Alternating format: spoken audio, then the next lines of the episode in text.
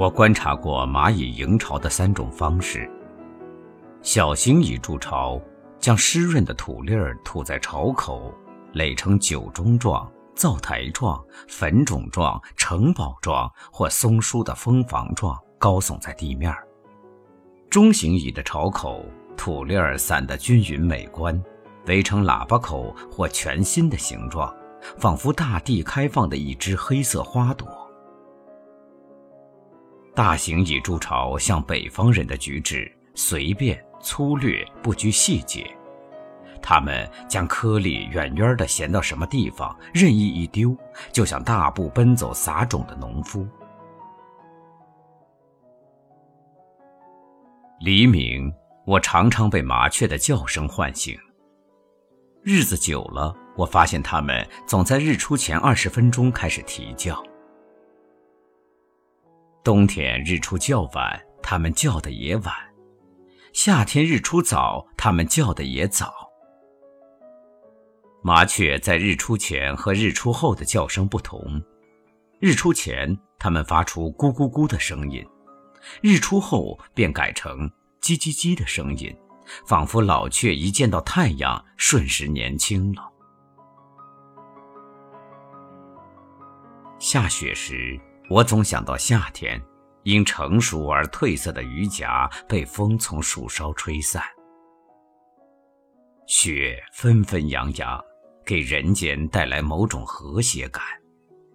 这和谐感来自于纷纭之中，就同对黄金的愿望来自于强盗一样。雪也许是更大的一棵树上的果实，被一场世界之外的大风刮落。它们漂泊到大地各处，它们携带的纯洁将繁衍成春天动人的花朵。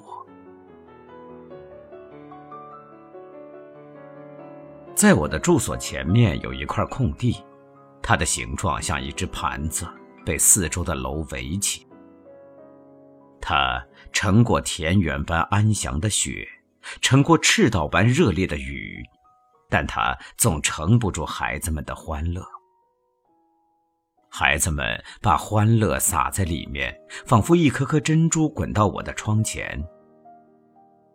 我注视着男孩和女孩在一起做游戏，这游戏是每个从他们身边匆匆而过的大人都做过的。大人告别了童年，就将游戏像玩具一样丢在了一边儿。但游戏在孩子们手里依然一代代传递。写自然与人生的日本作家德富芦花观察过落日，他记录太阳由咸山到全然沉入地面需要三分钟。我观察过一次日出，日出比日落缓慢。观看落日，大有首代圣者临终之感；观看日出，则像等待伟大英雄辉煌的诞生。仿佛有什么阻力，太阳艰难地向上跃动，伸缩着挺进。太阳从露出一丝红线到跳上地表，用了约五分钟。世界上的事物在速度上衰落。胜于崛起。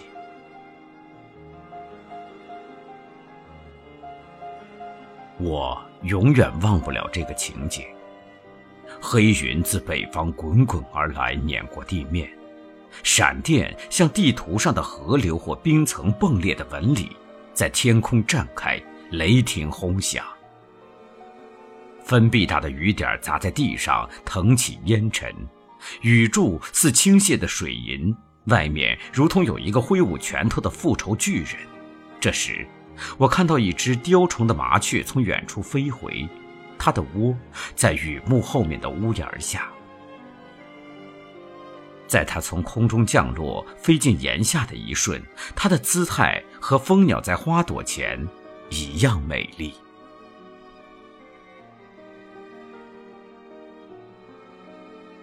作家应该是文字的母亲。他熟悉他所有的儿女，他们每个人的技能和特长。当他坐在案前感到孤单，他只要轻轻呼唤，孩子们便从四方欢叫着跑来，簇拥在他身边。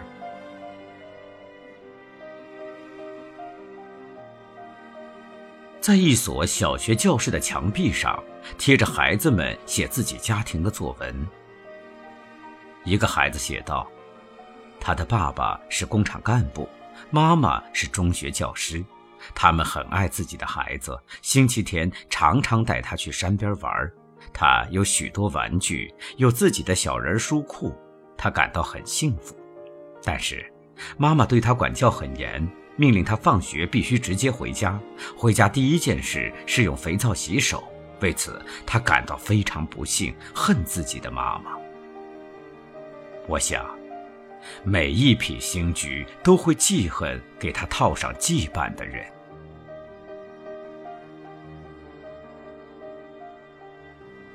穿过田野的时候，我看到一只鹞子，它静静的盘旋，长久浮在空中。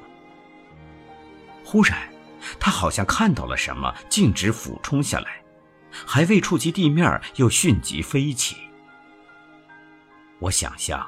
他看到了一只野兔，因人类的扩张，在平原上已经绝迹的野兔，索罗在《瓦尔登湖》里预言过的野兔。要是没有兔子和鹧鸪，一个田野还成什么田野呢？它们是最简单的土生土长的动物，与大自然同色彩、同性质，和树叶和土地是最亲密的联盟。看到兔子和鹧鸪跑掉的时候，你不觉得它们是禽兽？它们是大自然的一部分，仿佛飒飒的树叶儿一样。不管发生怎么样的革命，兔子和鹧鸪一定可以永存，像土生土长的人一样。不能维持一只兔子的生活的田野，一定是贫瘠无比的。看到一只在田野上空徒劳盘旋的鹞子。我想起田野往昔的繁荣。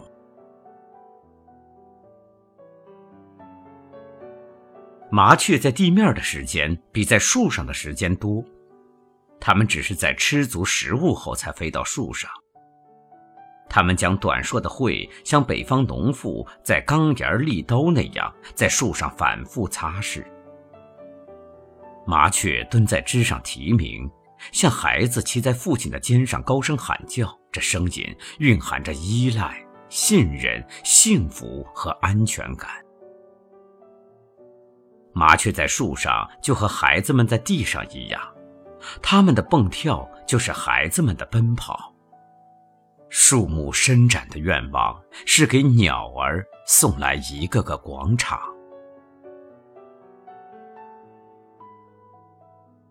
在冬天空旷的原野上，我听到过啄木鸟敲击树干的声音。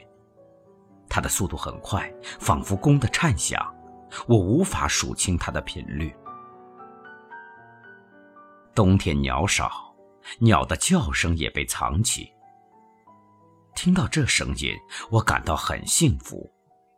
我忽然觉得，这声音不是来自啄木鸟，也不是来自光秃的树木。而是来自一种尚未命名的鸟，这只鸟是这声音创造的。在我的窗外阳台的横栏上落了两只麻雀，那里是一个阳光的海湾，温暖、平静、安全。这是两只老雀，世界知道它们为它哺育了多少雏鸟。两只麻雀蹲在辉煌的阳光里，一副丰衣足食的样子。它们眯着眼睛，脑袋转来转去，毫无顾忌。它们时而啼叫几声，声音朴实而亲切。它们的体态肥硕，羽毛蓬松，头缩进厚厚的脖颈里，就像冬天穿着羊皮袄的马车夫。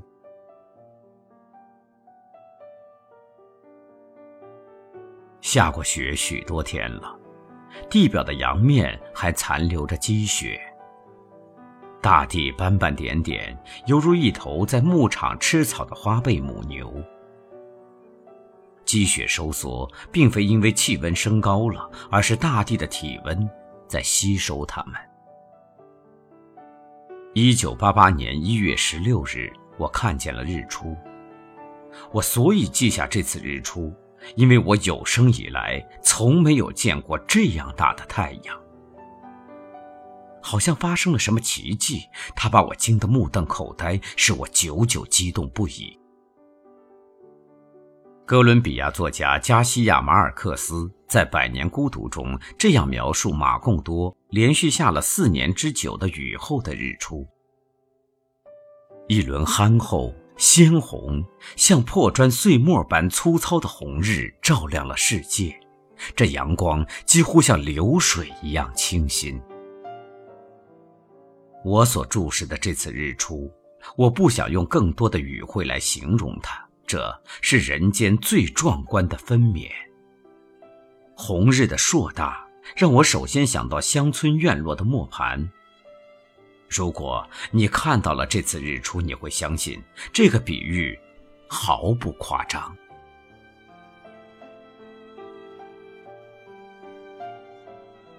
麦子。是土地上最优美、最典雅、最令人动情的庄稼。麦田整整齐齐摆在辽阔的大地上，仿佛一块块耀眼的黄金。麦田是五月最宝贵的财富，大地积蓄的精华。风吹麦田，麦田摇荡，麦浪把幸福送到外面的村庄。到了六月。农民抢在雷雨之前把麦田搬走。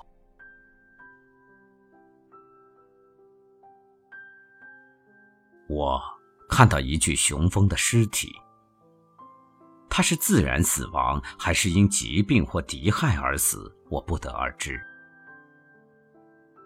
它仰卧在那里，翅凌乱的散开，枝蜷曲在一起。它的尸身僵硬。很轻，最小的风能将它推动。我见过胡蜂巢、土蜂巢、蜜蜂巢和别的蜂巢，但从没有见过雄蜂巢。雄蜂是穴居者，它们将巢筑在房屋的立柱、檩木、横梁、椽子或枯死的树干上。雄蜂从不集体活动。他们个个都是英雄，单枪匹马到处闯荡。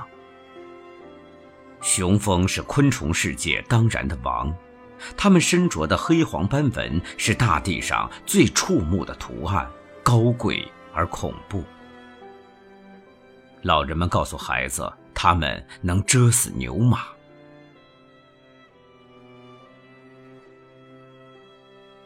冬天。一次在原野上，我发现了一个奇异的现象，它纠正了我原有的关于火的观念。我没有见到这个人，他点起火走了。火像一头牲口，已经把枯草吞噬很大一片。北风徐徐吹着，风头很硬，火紧贴在地面上，火手却逆风而行。他让我吃惊。为了彻底证实，我将火种引到另一片草上，火依旧速风烧向北方。已经一个多月了，那窝蜂依然伏在那里。气温渐渐降低，它们似乎已预感到什么，紧紧挤在一块儿，等待着最后一刻的降临。只有太阳升高、阳光变暖的时候，它们才偶尔飞起。你们的巢早已失去，你们为什么不在失去巢的那天飞走呢？每天我看见你们，心情都很沉重，在你们的身上，我看到了某种大于生命的东西。那个一把火烧掉蜂巢的男人。你为什么要捣毁一个无辜的家呢？如果你不去碰他们，显然他们永远也不会妨害到你呀。你只是想借此显示些什么，因为你是个男人。五月，在尚未插秧的稻田里，走动着许多小鸟，它们神态机灵，体型比麻雀小巧。它们脉动的方式使我很感兴趣。麻雀行走用双腿向前蹦跳，它们行走是像公鸡那样迈步。他们的样子和孩童做出大人的举动一样好笑。他们飞得很低，似乎从不落到树上。他们停在田里，如果不走动，我简直认不出他们。我注意几次了，在立夏前后，太阳的道路是弯曲的。朝阳能够照到北房的后墙。夕阳也能照到北房的后墙，其他时间，北房拖着变浓的影子。在一条山岗的小径上，我看到一只蚂蚁在拖一具螳螂的尸体。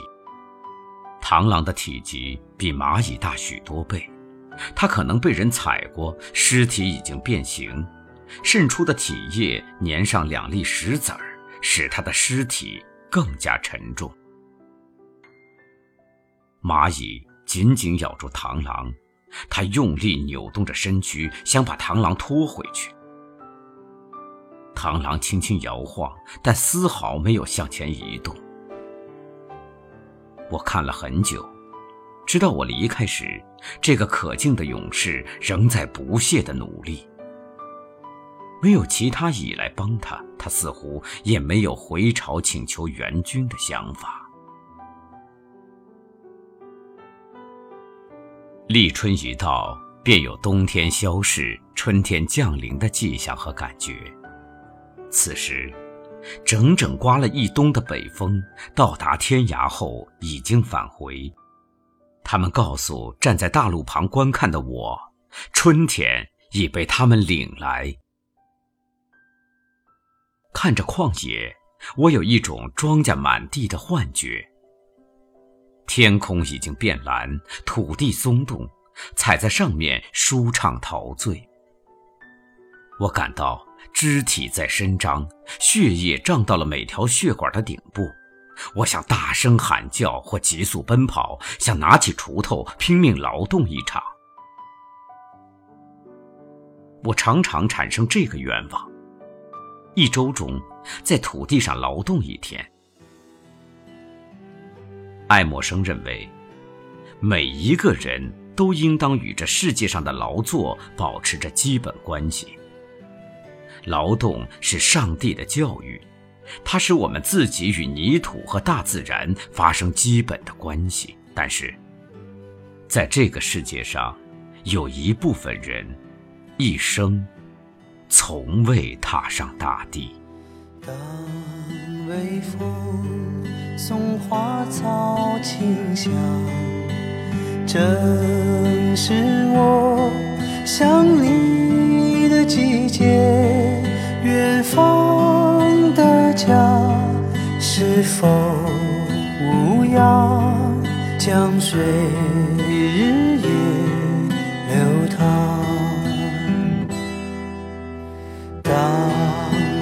风筝已满天飞雪，曾是你望眼欲穿。往日时光匆匆流水，带你奔向何方？我心中的世界竟是如此遥远，不知不觉中已离家千万里。此刻灯火辉煌，多想与你分享，却再也不能回到你身。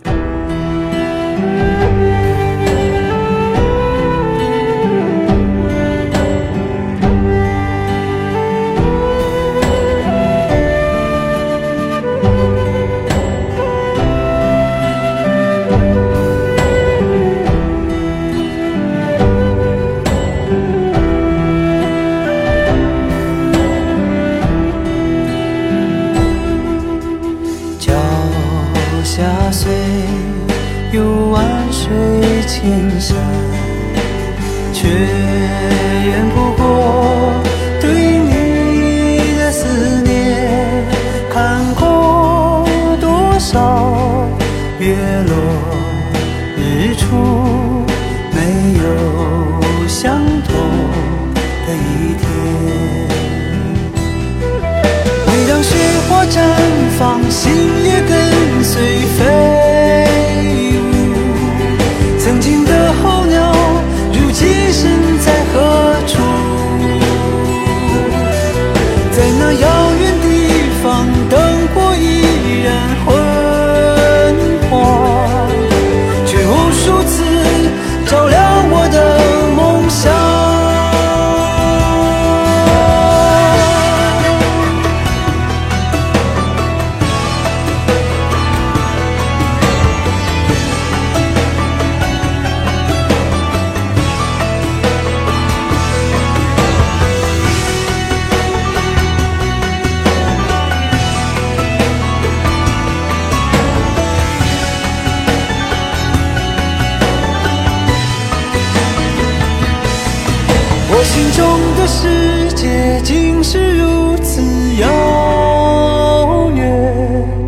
不知不觉中已离家千万里